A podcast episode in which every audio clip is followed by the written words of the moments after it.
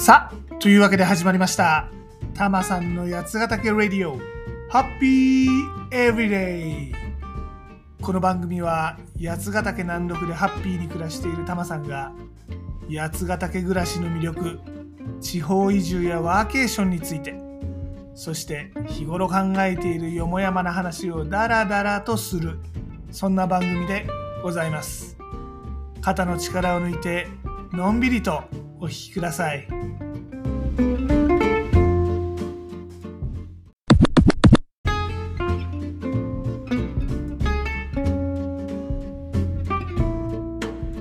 今回も地方移住のお話なのかな？うん。タマさんが八ヶ岳南麓で新しく出会った人たちとのお話です。まあタマさん八ヶ岳南麓で暮らし始めて3年目ではありますがこれまではサラリーマンとしてフルリモートで働きながら暮らしてたわけであんまり地域の人と接点があったわけじゃないんですよね。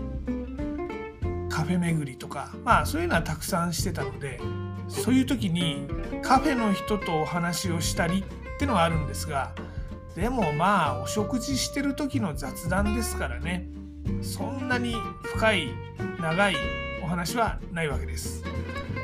でこっちでお仕事するようになってからはいわゆる八ヶ岳暮らしの人たちと一緒にやり取りすることも出てきましたこの八ヶ岳暮らしの人ってのももともと北斗市とか富士見町とかで育ってきた人もいれば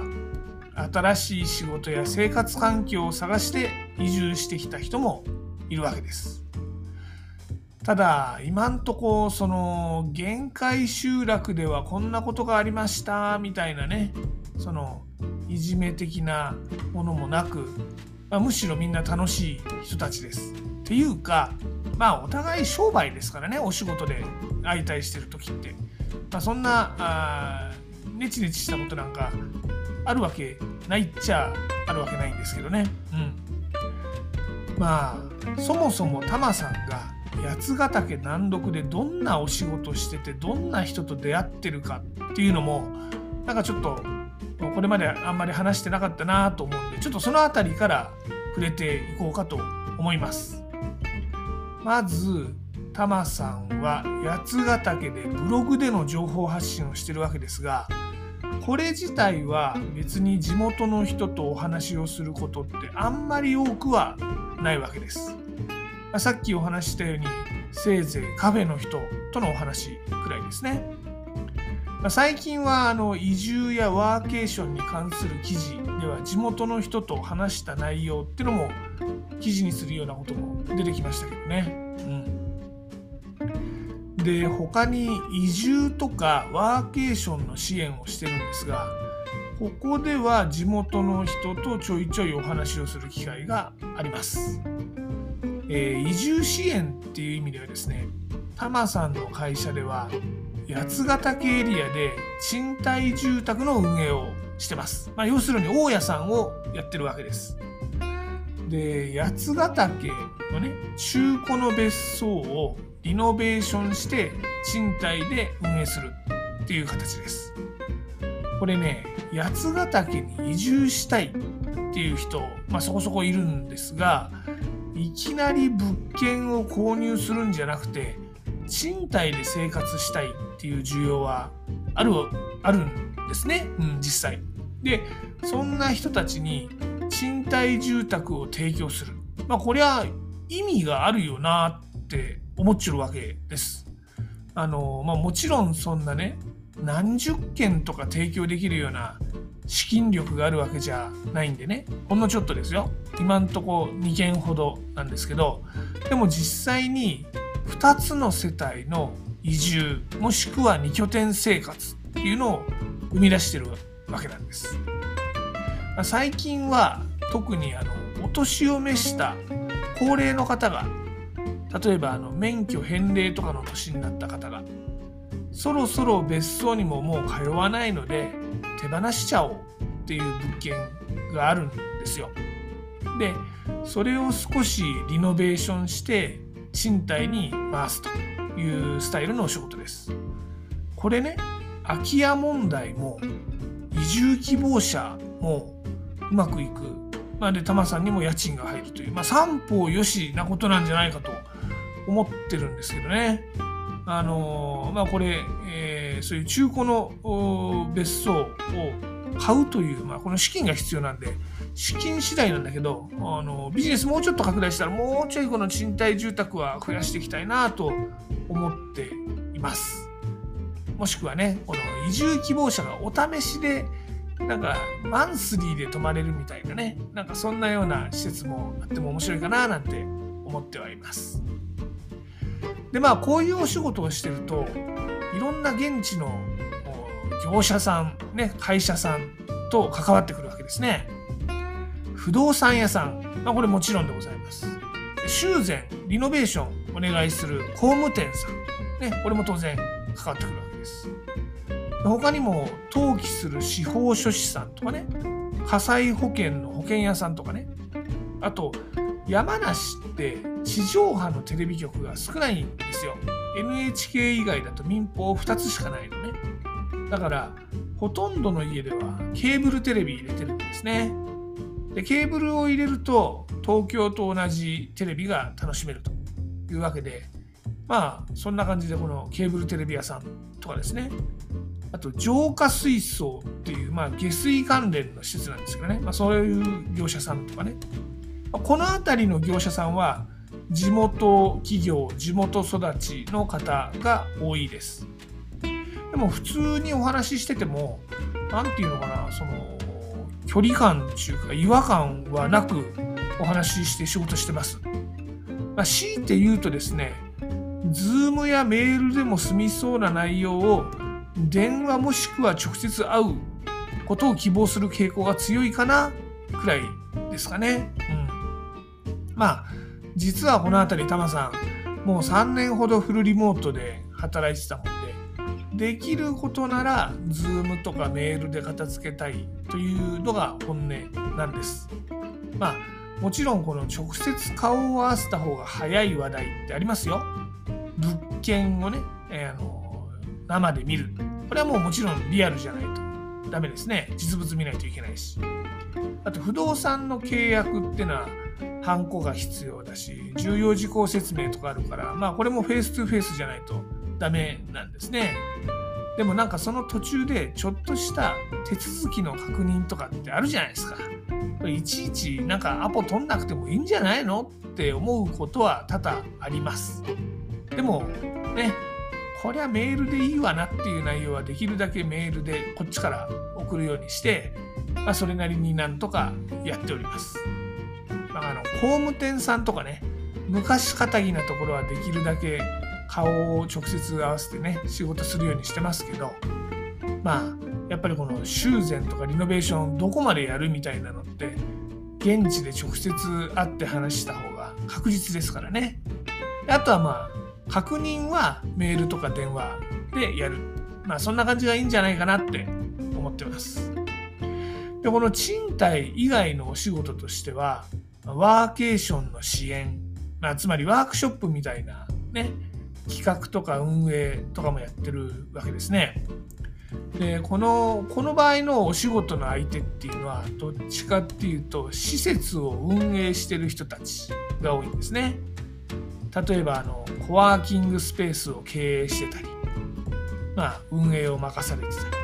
まあ、そんな感じの人です。で面白いのはねこの手のワーケーション支援のお仕事の相手って相手方もですね移住者のケースが多いんですね。ここんとこ話してるのはまずコワーキングスペースを運営してる人ですね。例えばヤマトっていうスペースがあの北斗市にあるんですけどもこれ運営してるのは東京で IT トレンド系の研修ビジネスをやってるネットコマースっていう会社を経営してる方なんですね。もともと東京吉祥寺の辺りだったかな。あっちの方にお住まいだったのが今は八ヶ岳メインで暮らしてるという方です。他にもね北斗市が運営してるコワーキングスペースってのもあるんですね。でこれは北斗市の未来創造課っていうところがやってるんですがそこの運営やってる方っていうのは北斗市への移住者なんですね。いわゆる地域おこし協力隊っていうやつですね、うん、でここは、えっと、北斗市でご夫婦で農業をやりながらコワーキングスペースの運営も、まあ、この地域おこし協力隊の仕事としてやってるというそんな感じの方です。でこのねコワーキングスペースではタマさんがすでにオンラインでやってるあの40代のキャリアデザインってやつをね集合研修みたいな感じでできないかなって考えてるわけですよ。あのまあ、ちょっと集合型でオンサイトでやるっていうとどういう感じがいいんだろうねっていうまだちょっと内容は揉んでる最中なんだけどねあのちょっとねどうしようかなって考えちゃうんですわ。というわけであの40代のリスナーの皆さんですねどんなキャリアのお悩みがあってどんなアジェンダだったら八ヶ岳でのオンサイトでもなんか参加してみたいって思うかねちょっと DM とかでもいいから教えてください。ええ、あの Twitter でもインスタでも DM あるし、まあ何だったらメールでも何でも結構でございますんで。はい。で、あとはですね、施設といえばキャンプ場ですね。この八ヶ岳南麓、キャンプ場いくつかあるんですが、最近小淵沢にできたのが、フォークウッドビレッジっていうやつです。ここね、カフェもあるんだけどね、結構いけてるんですね。カフェご飯、あの、キャンプ飯みたいなカフェご飯食わせてくれて美味しいですよ。あとなんかドッグランがあったりとかね、まあ、テントサウナがあったりとかね、まあ、なんていうの？なかなか今時風いけてるキャンプ場なんです。まあ、でも、グランピングみたいな固定のがあるっていうよりは、あの、まあ、ちゃんと自分の道具で行くっていうキャンプ場なんですけど、なんとここ、ワーケーション空間もあるんですよ。まあ、いわゆるワーキングスペースですね。ただまあ、ここのワーキング施設は、コワーキング、つまり、いろんな人が集まるっていう場所じゃなくて、貸し切り用なんで、まあ、どっちかっていうと、その、施設、まあ、キャンプ場全部じゃないんだけどね、この、ワーケーション施設を貸し切りでできる研修プログラムみたいなのが中心になりますね。もうこのチームビルディングでみんなでね薪割りしたりとか焚き火ったりとかね、まあ、そこであのバーベキューとか料理したり。これ楽しいと思うんですよね。サウナもあるしね。でまあチームビルディング、まあ、した後か、まあ、する前かどそこはまあどっちでもいいんですけどこのワーケーション施設でその合宿型の研修みたいなのもできるってわけですね。なんかちょっとこれは面白そうな気しません？いやね、こういうのね、考えて試してまあ失敗いっぱいしながらちょっとずつ成功してでまあその過程でいろんな新しい人と出会ってでまあお互いやりたいことをあの交換し合ってああじゃあそれ組み合わせたらもっと面白いねとかねそういうのね面白いでございますよ。ええ、でまたねそういうことをやろうっていう文化っちゅうかね基盤っちゅうかねそういうものがこの八ヶ岳南麓にはあるなって感じますね。うん。あの新しい人といっぱい出会って刺激もらってますが八ヶ岳南麓超面白いっすよっていうのがまあ今回の結論でしょうかね。はい。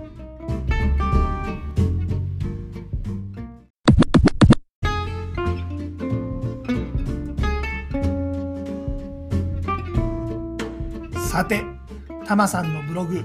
やつなび .jp、yatsunavi.jp では、八ヶ岳で楽しめるアクティビティや移住に役立つ情報をお届けしています。こちらもぜひご覧になってみてください。また、八ヶ岳暮らしについては SNS でも案内しています。ツイッターでは全部カタカナで「ハッシュタグたまさんラジオ」を検索してみてくださいちなみにユーザー名はたまさんラジオこれ英語ですね。たまさんウェディオになってます。インスタグラムでは、ハッシュタグ、ブラタマリ的なを検索してみてください。こちらはですね、ユーザー名はヒロドットたまりになってます。まあ、どちらもね、八ヶ岳の話とかいろいろしてますんで、いいねとかリツイートとかフォローとかしてもらえると嬉しいです。